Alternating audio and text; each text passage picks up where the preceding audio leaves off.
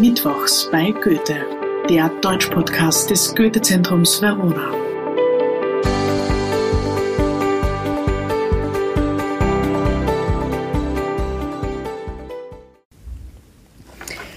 Hallo und herzlich willkommen zur achten Folge des Podcasts Mittwochs bei Goethe.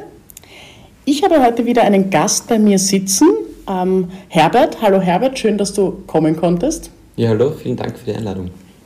Herbert, äh, du schreibst deine Dissertation im Fachbereich mittelalterlicher Geschichte.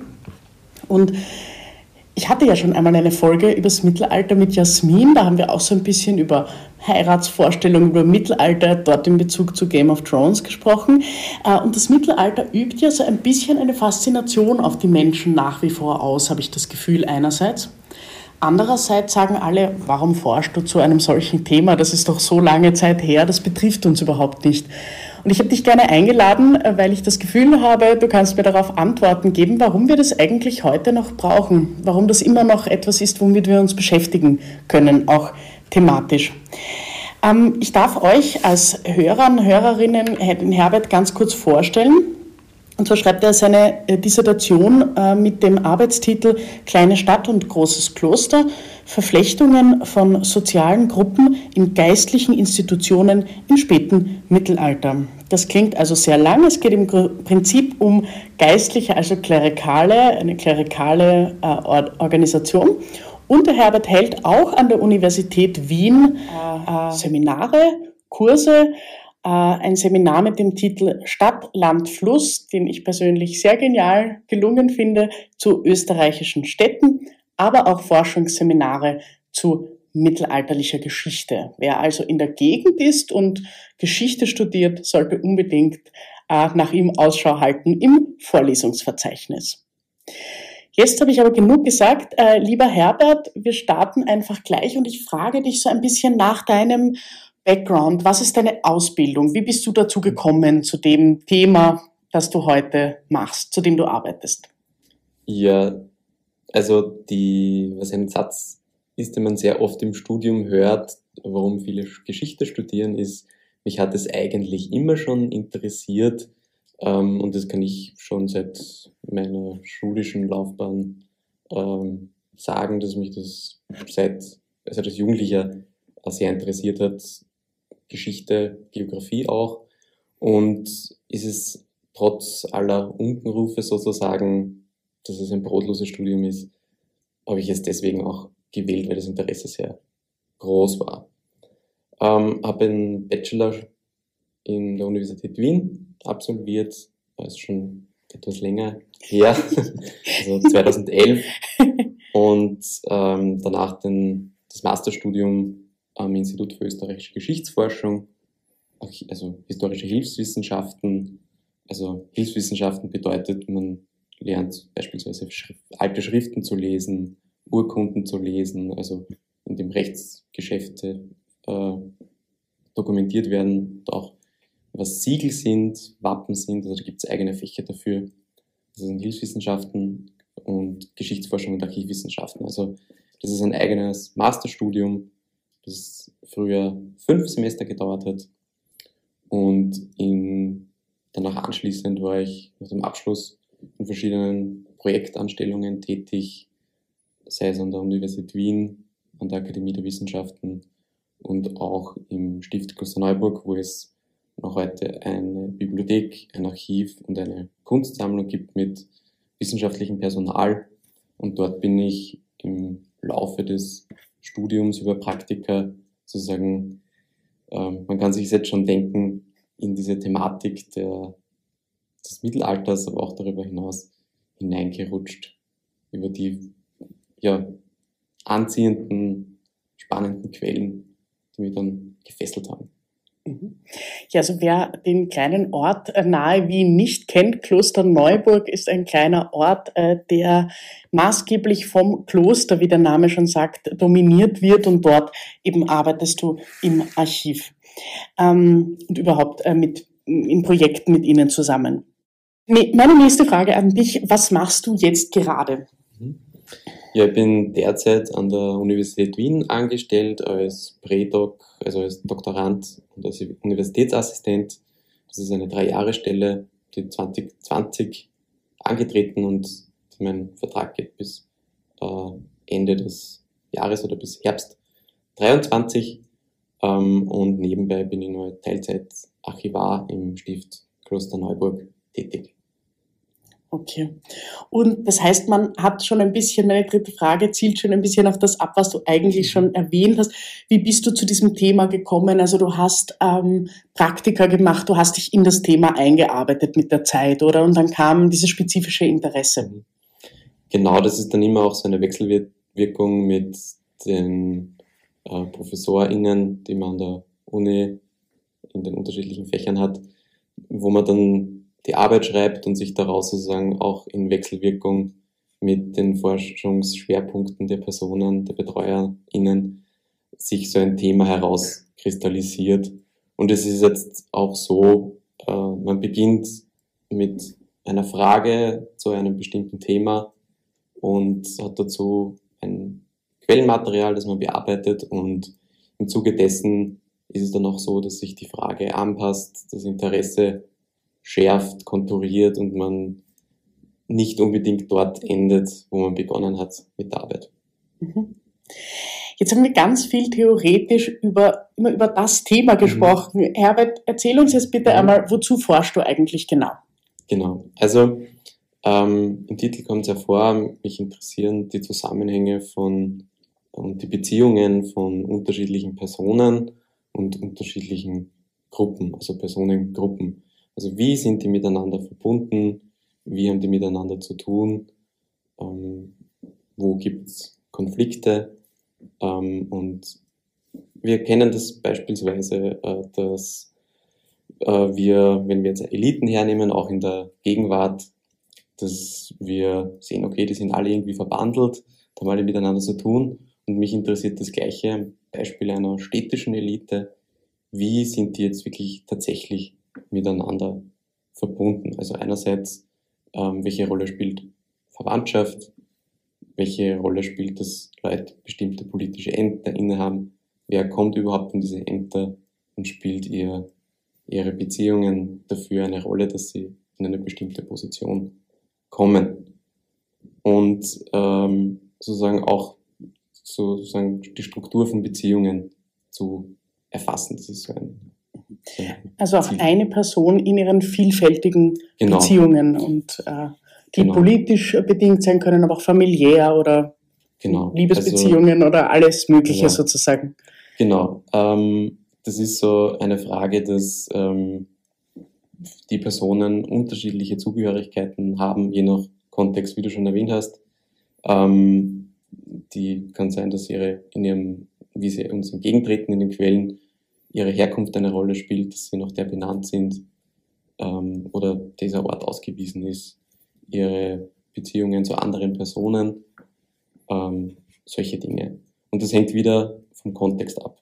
Zum Beispiel in Erb, Erbstreitigkeiten oder in Fragen von Erbregelungen ist die Nennung von genauen Verwandtschaftskonstellationen besonders wichtig, da ja genau darum geht, wer wie was von wem erben soll. Mhm. Und dann muss man immer genau auf den Kontext achten, was hier eine Rolle spielt. Mhm. Ähm, es klingt jetzt sehr theoretisch. Kannst du mir erklären, wovon gehst du aus? Also nimmst du dir einfach eine Person heraus ähm, und baust um sie herum ein Netzwerk oder wie kann ich mir die Methode dahinter vorstellen? Ja, also konkret arbeite ich mit äh, Urkunden. Also das sind in Einzelstücken auf Pergament äh, dokumentierte Rechtshandlungen. Das können Kaufgeschäfte sein, Verpfändungen, Testamente, auch Gerichtsverfahren und so weiter und so fort. Also das ist der Großteil von mittelalterlichen Dokumenten handelt von solchen ganz alltäglichen Geschäften, die wir heute auch kennen. Und der zweite Quellenkorpus sind Liegenschaftsverzeichnisse, sogenannte Grundbücher, in dem steht, äh, wer wann wo, also in Bezug auf die Stadt Klosterneuburg, Besitz hatte, wen sie dem vererben, wen sie dem, wem sie was schenken, meistens an geistliche Institutionen, äh, wenn sie etwas verpfänden müssen, wenn sie Schulden haben und Geld brauchen, solche Dinge. Das ist die Quellbasis. Davon gibt's ähm, Dutzende an Grundbüchern. Das ist im österreichischen Donauraum, also zwischen Passau und Pressburg für das 15. Jahrhundert. Das ist mein zeitlicher Schwerpunkt. Ist es eine wirklich gute Überlieferungslage. Das ist nur vergleichbar mit Wien. In anderen Städten ist es nicht ganz so äh, reich an, an Quellenmaterial, aber hier ist es sehr gut überliefert. Das ist sozusagen die Basis. Darin werden die Personen genannt, ähm, wen sie geheiratet haben, manchmal auch welche Kinder sind, ähm, mit wem sie Geschäfte machen. Ähm, das sieht man dann auch, wer ist zum Beispiel vermögend, der zum Beispiel als Gläubiger auftreten kann. Mhm. Ähm, und wie, wie sehen sozusagen die Verbindungen auf verwandtschaftlicher Basis aus. Da wird dann auch genannt, wer zum Beispiel im Stadtrichter ist. Also das ist sowas wie heute, heute der Bürgermeister, der viele Entscheidungsbefugnisse hat. Auch der Stadtrat gibt es heute auch noch ähm, in einer ganz ähnlichen Funktion, also die gleichzeitig auch Gerichtsherren sind und auch viele zivilrechtliche und strafrechtliche Dinge in der Stadt organisieren. So könnte man das übersetzen. Mhm. Also auch wer bestimmte Funktionen innerhalb dieser städtischen Gesellschaft übernimmt. Und auf dieser Basis kann man dann sehen, wer hat viel Besitz, also auch wer ist ökonomisch begütert. Äh, der, kommt natürlich öfters vor, weil der hat mehr zu vererben und wird deswegen auch öfters äh, in den Quellen genannt. Mhm. Kann man sagen, äh, kann man das auf die Formel herunterbrechen, jemand ist gesellschaftlich wichtiger, der mehr Beziehungen hat, oder geht das so einfach nicht? Ja, er hat zumindest mehr oder sie mehr Einfluss mhm. auf gewisse, äh, in gewissen gesellschaftlichen Bereichen. Ähm, aber da muss man wiederum aufpassen, weil man nur eine bestimmte Form von Quellen hat. Wir wissen oft nicht, was sich dann die Leute dabei gedacht haben, ähm, mit wem, wen sie vielleicht nicht gemocht haben und so weiter. Mhm. Wir wissen nur, wie sie zum Beispiel ihren, an wen sie ihren Besitz vermacht haben, mit wem sie, bei wem sie was gekauft haben, was getauscht haben. Ähm, darüber hinaus sagen uns oft die Akteure nicht, warum sie etwas tun. Man kann es dann nur sozusagen aus gewissen Handlungen ableiten. Mhm. Und äh, da kommt auch der Begriff vielleicht auch des Netzwerks ins Spiel. Jede Person, also wenn man sich eine Person ansieht oder untersuchen möchte, ihren sozialen Hintergrund, äh, muss man immer auch mehrere Personen untersuchen, um sozusagen das konkrete Beispiel vergleichbar zu machen. Mhm. Also die Person sozusagen in einem sozialen Raum zu verorten. Mhm. Ähm, mit wem hat sie zu tun, um einfach sozusagen äh, das Umfeld auch in den Blick zu bekommen, um für den Einzelnen eine Aussage treffen zu können. Mhm. Hast du, kannst du uns da ein bestimmtes Beispiel, eine mhm. Person oder eine Personengruppe mhm. nennen? Ähm, ein sehr äh, repräsentatives Beispiel ist, ähm, ich habe das ist schon erwähnt worden von dir, es gibt in dieser Stadt ein großes Kloster, das ist ein Doppelkloster von einem bestimmten Orden, den Augustiner Chorherren und Chorfrauen, die dominieren sozusagen auch die Stadtgestalt, also ein Riesenkloster in einer kleinen Stadt. Also um den Bau dieses Klosters im 12. Jahrhundert hat sich eine urbane Siedlung entwickelt. Und ähm, es sind auch einige Angehörige von Familien vor Ort eingetreten, aber auch aus anderen Regionen im Donauraum. Und dorthin ist beispielsweise zu Beginn des 15. Jahrhunderts ein gewisser Georg Müstinger eingetreten. Den finden wir auch in den Universitätsmatrikeln, mhm. die für Wien überliefert sind. Er war dort an der Universität, hat studiert. In der Regel haben nur äh, Angehörige von Eliten auch studiert und ähm, die Universität ist ähm, auch ein, sozusagen ein eigenes soziales Biotop, wo Leute schon in jungen Jahren Netzwerke aufgebaut haben zu Leute, die später, die waren ja, haben ja noch ganz wenige studiert, die wichtige Ämter eingenommen haben, weil sie oft äh, die entsprechende schriftliche Expertise hatten, die rechtliche Expertise und so weiter. Also die waren dann auch ihr Leben lang oft miteinander vernetzt und kannten sich. Und dieser Georg Müstinger, das wissen wir aus diesen Matrikeln, stammt ursprünglich aus Petronell. Äh, Petronell liegt im Wiener Becken zwischen Wien und Pressburg. Dort gibt es heute noch, das ist vielleicht manchen bekannt, eine berühmte äh, römische Ausgrabung. Und wir wissen, dass er nach Klosterneuburg übersiedelt ist, trat dort in den Orden ein nach seinem Studium oder vermutlich schon davor.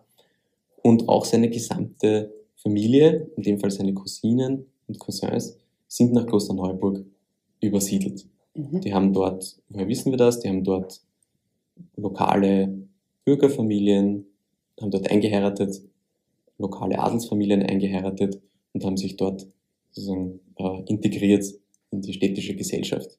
Mhm. Und ähm, was auch so ein Allgemeinplatz ist über die, überhaupt über die Vormoderne und das Mittelalter, dass die Leute durchschnittlich nicht sehr alt wurden mhm. ähm, und in der Regel öfters als einmal geheiratet haben. Mhm. Eigentlich eher die Regel, dass die Leute mindestens zweimal verheiratet sind, manche sogar drei oder viermal.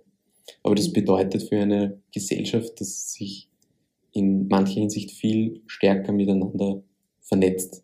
Mhm. Da, wenn wir jetzt hernehmen, jede Person im Erwachsenenalter zwei bis drei oder sogar viermal heiratet, ganz andere Verbindungen entstehen können. Mhm. Was natürlich auch Erbfragen verkompliziert, mhm. weil es eher der Normalfall ist, dass Leute Halbgeschwister haben, Stiefgeschwister haben oder eben Stiefeltern und Stiefkindern und dass das im, im Fall der Fälle relativ kompliziert sein konnte, ähm, Erbfragen zu regeln. Und ich habe schon erwähnt, die Familie ist sehr umgesiedelt, ähm, dass das auch ein ganz typisches Phänomen ist, dass Leute sehr mobil ist. Es gibt so mhm. Klischeevorstellungen über das Mittelalter und die Vormoderne, dass die Leute immer an die Scholle gebunden sind, aber wir sehen, wenn wir auch in diese Liegenschaftsverzeichnisse sehen, da wird oft genannt, wo die Leute herkommen und wo sie sich, wo sie sich herkommen und sich niedergelassen haben, dass die Leute sehr mobil waren. Mhm. Und dass dann auch von entfernt Verwandte beispielsweise Erbansprüche stellen konnten.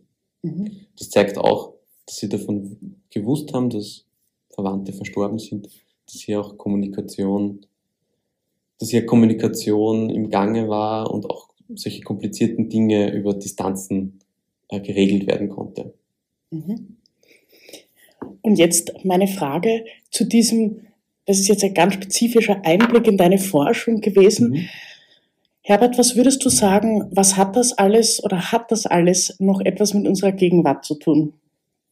Ähm, das hat insofern sehr viel mit unserer Gegenwart zu tun und das betrifft, ist eigentlich egal, auf welche historische Epoche man blickt, dass man sozusagen äh, auf das Fremde blickt, also wo man Phänomene sieht, mit denen man wenig vertraut ist, ähm, dass man sozusagen die Wahrnehmung in der Gegenwart schärft für gegenwärtige Entwicklungen und sozusagen auch seine im Blick auf Vergangenes sozusagen im, im Trainieren mit sozusagen mit mir nicht vertrauten Phänomenen ich meinen Blick schärfen kann. Es ist wie so eine Brille, die man aufsetzt. Und ähm, da kann man dann auch Entwicklungen und Phänomene der Gegenwart anders untersuchen. Wenn wir bei dem Beispiel bleiben mit dem, mit dem Heiraten, mhm. das ist vielleicht in einem klischeehaften Bild und auch in Populärmedien über das Mittelalter äh, vielleicht wenig präsent, ähm, dass es ganz üblich. War, heute würde man das Patchwork-Familie bezeichnen, ähm, dass solche Phänomene nichts Neues sind mhm. und auch wiederum die Einordnung in der Gegenwart äh, erleichtert oder selbst sich also sagen, Geschichte als Orientierungswissenschaft in der Gegenwart äh, aufdrängt. Mhm. Ja, würdest du sagen, ich glaube, der Begriff Networking, da denkt man mhm. immer so ein bisschen, das 21. Jahrhundert mhm. hat den erfunden, oder? So kommt genau. mir das vor. Also Netzwerk ist sozusagen ein, ein inflationärer Begriff des 21. Mhm. Jahrhunderts und viele denken an Facebook oder andere äh, sogenannte soziale Medien oder Netzwerke.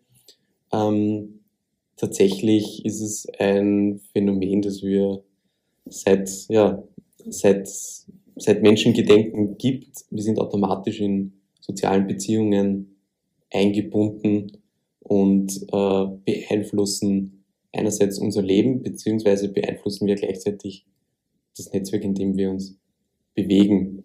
Ähm, Networking kommt so auch aus diesem Business-Bereich, äh, so Business-Ratgebern, mhm. wo Leute sagen, sie gehen Netzwerken als bewusster Akt, aber gleichzeitig sind wir oft in Netzwerke eingebunden, die wir nicht unbedingt als solche Wahrnehmung, na, wahrnehmen, zum Beispiel in einer Nachbarschaft.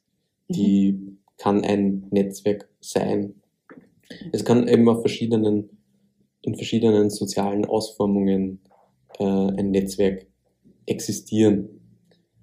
Und äh, sozusagen ist das was viel Allgemeineres, als man das jetzt heute äh, vermutet. Viele Leute sehen erst die Netzwerke, wenn zum Beispiel früher auf Facebook sehen, dass sie mit bestimmten Leuten befreundet sind, die sie oder bei anderen Freunden gesehen haben, dass sie Freunde teilen, die sie nicht kannten. Das wäre zum Beispiel so ein Phänomen. Man ist in größere Netzwerke eingebunden, äh, die man gar nicht unbedingt wahrnimmt und sozusagen über solche Seiten wird das vereindeutigt.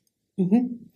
Würdest du sagen, dass sich der Mensch des 21. Jahrhunderts seiner Netzwerke in bestimmter Form bewusster ist als der Mensch des Mittelalters oder umgekehrt oder ist es eigentlich gleich geblieben?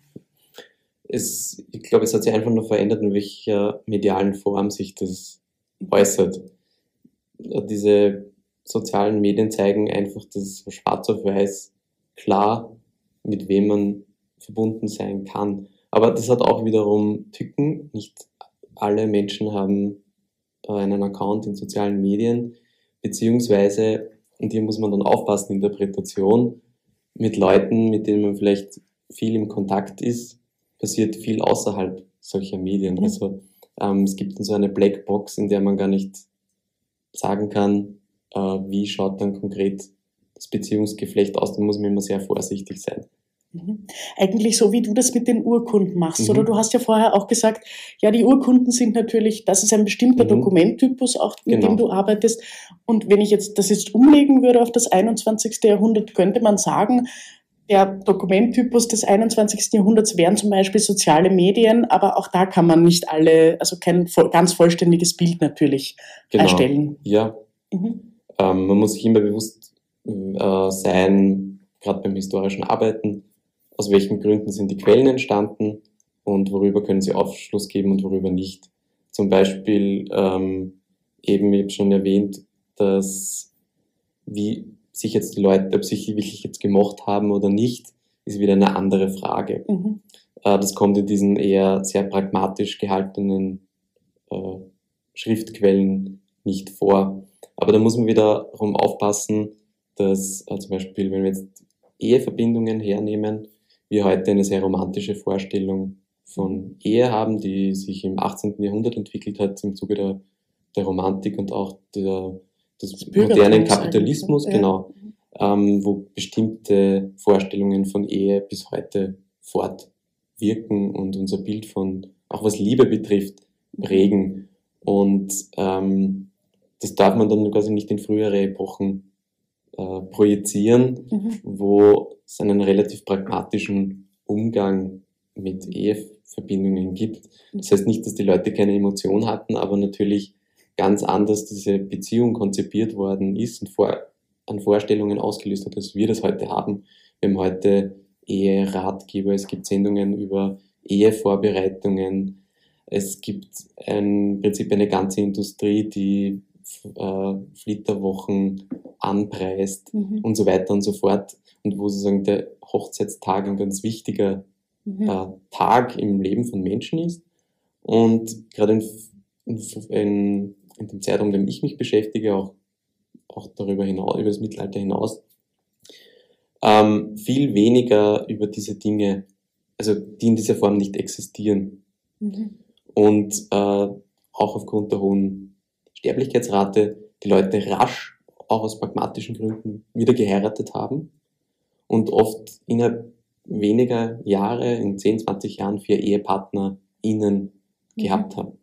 Mhm. Und das ist ein ganz anderer Zugang zu ähm, Ehebeziehungen, als wir das uns heute vorstellen. Du hast gerade Gefühle angesprochen. Mhm. So emotional gesehen, was fasziniert dich an dem Thema ganz besonders?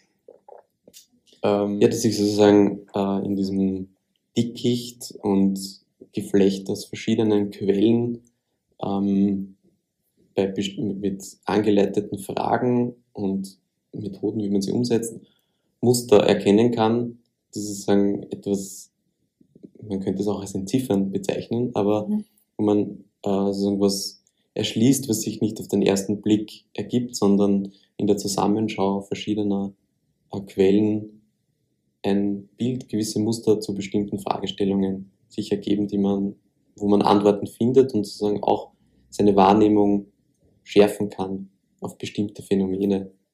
Und sozusagen auch, dass, wenn, wenn wie ich es vorher erklärt habe, so gewisse Klischees existieren über bestimmte Phänomene, zum Beispiel, dass ähm, das, Dunkle, das Mittelalter immer dunkel ist, ja. ähm, dass sich durch äh, den Zugang, wenn man die Praktiken von bestimmten Personen ansieht, wie sie sozusagen ihr Leben organisieren, also wie sie heiraten, wie sie ihr Erbe organisieren, sei es Mann oder Frau, man dieses Bild differenzieren kann. Mhm. Und das sind so diese spannenden Dinge, die mich eigentlich interessieren. Mhm. Ja, danke vielmals, Herbert, dass du uns einen Einblick gegeben hast in deine Forschungsarbeit und ich wünsche dir für die Forschung natürlich weiterhin alles Gute und ja, bis ganz bald. Sehr gerne und vielen Dank. Das war Mittwochs bei Goethe, der Deutsch-Podcast des Goethe-Zentrums Verona. Von und mit Eva Mühlbacher. Ich freue mich auf nächste Woche.